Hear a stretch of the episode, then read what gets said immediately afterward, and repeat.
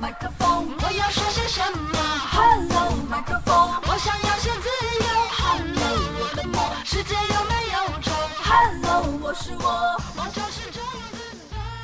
大家好，我是主播山石，让我们一起继续分享蔡康永的说话之道。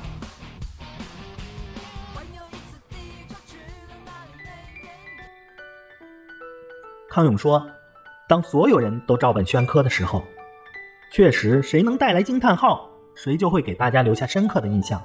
虽然未必是好印象，但似乎比起完全被忽视，还是比较好的事情吧。带来惊叹号，就会留下深刻的印象。”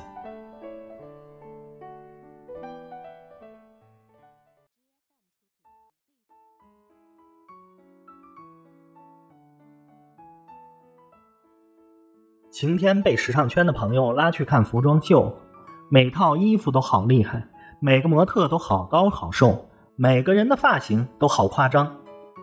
看了前十套，晴天已经麻痹了。对他这个外行人来说，就是眼花缭乱，目不暇接。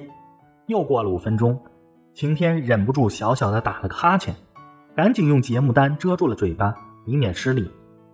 但其实晴天已经想出去走走。活动活动筋骨了。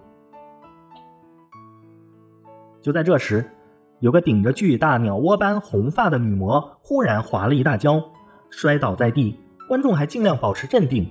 可是祸不单行，这个倒霉的女模特挣扎着要爬起来继续走秀时，却不小心踩到自己的裙摆。这下可好，一挺身站起来，上衣竟然因此扯落，露出了胸贴。这下观众实在忍不住，哗！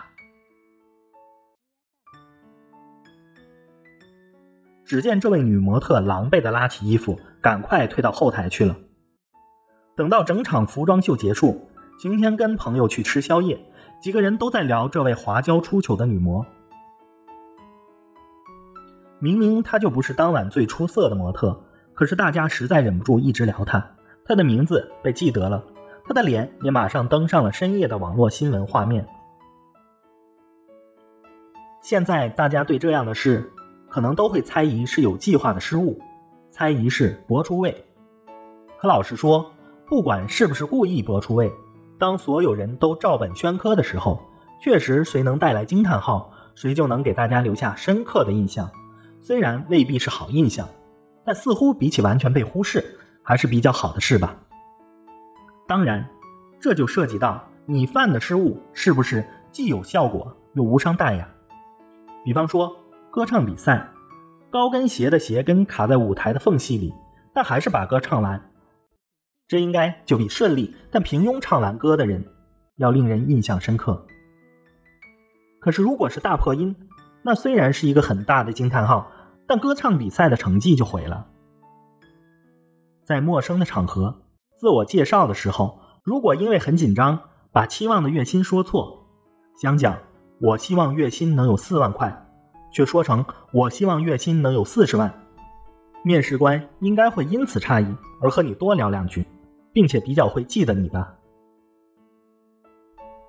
这种事似乎强求不得，因为如果用演的，必须演得很自然。可是如果设身处地的替听的人想一想，马上会明白，用令人厌倦的方式说话绝不会是优点。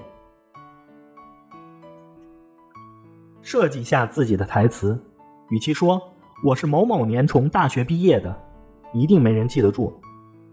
但如果说我毕业那年《阿凡达》刚刚上映，很轰动，我们全班的毕业大头照都成了蓝色的纳美人那么样子，对方一定比较记得住你何时毕业、念哪所大学、什么科系这些事。我有一年主持金马奖典礼的时候，我有一年主持金马奖颁奖典礼时。颁奖人曾志伟为了逗影星吴君如，还没拆开得奖人信封，就把信封给撕了，把碎片扔在舞台上，直接宣布，直接宣布得奖人是吴君如的另一半陈可辛导演。当时同为颁奖人的吴君如愣住，我看看觉得这一场面需要收拾一下，就从主持人所在的舞台这一端一路跑去颁奖人的那一端，蹲在地上翻捡碎片，捡到一片碎纸，上面有陈可辛导演的电影。如果爱的爱字，上面有陈可辛导演的电影《如果爱的爱字》。我想一下，其他入围电影的片名都没有“爱”字，就根据这个“爱”字向全场确认了得奖人是陈可辛，没错。果然，曾志伟这个豪气又令人意外的动作成为次日报道的重点，大家都觉得很有趣。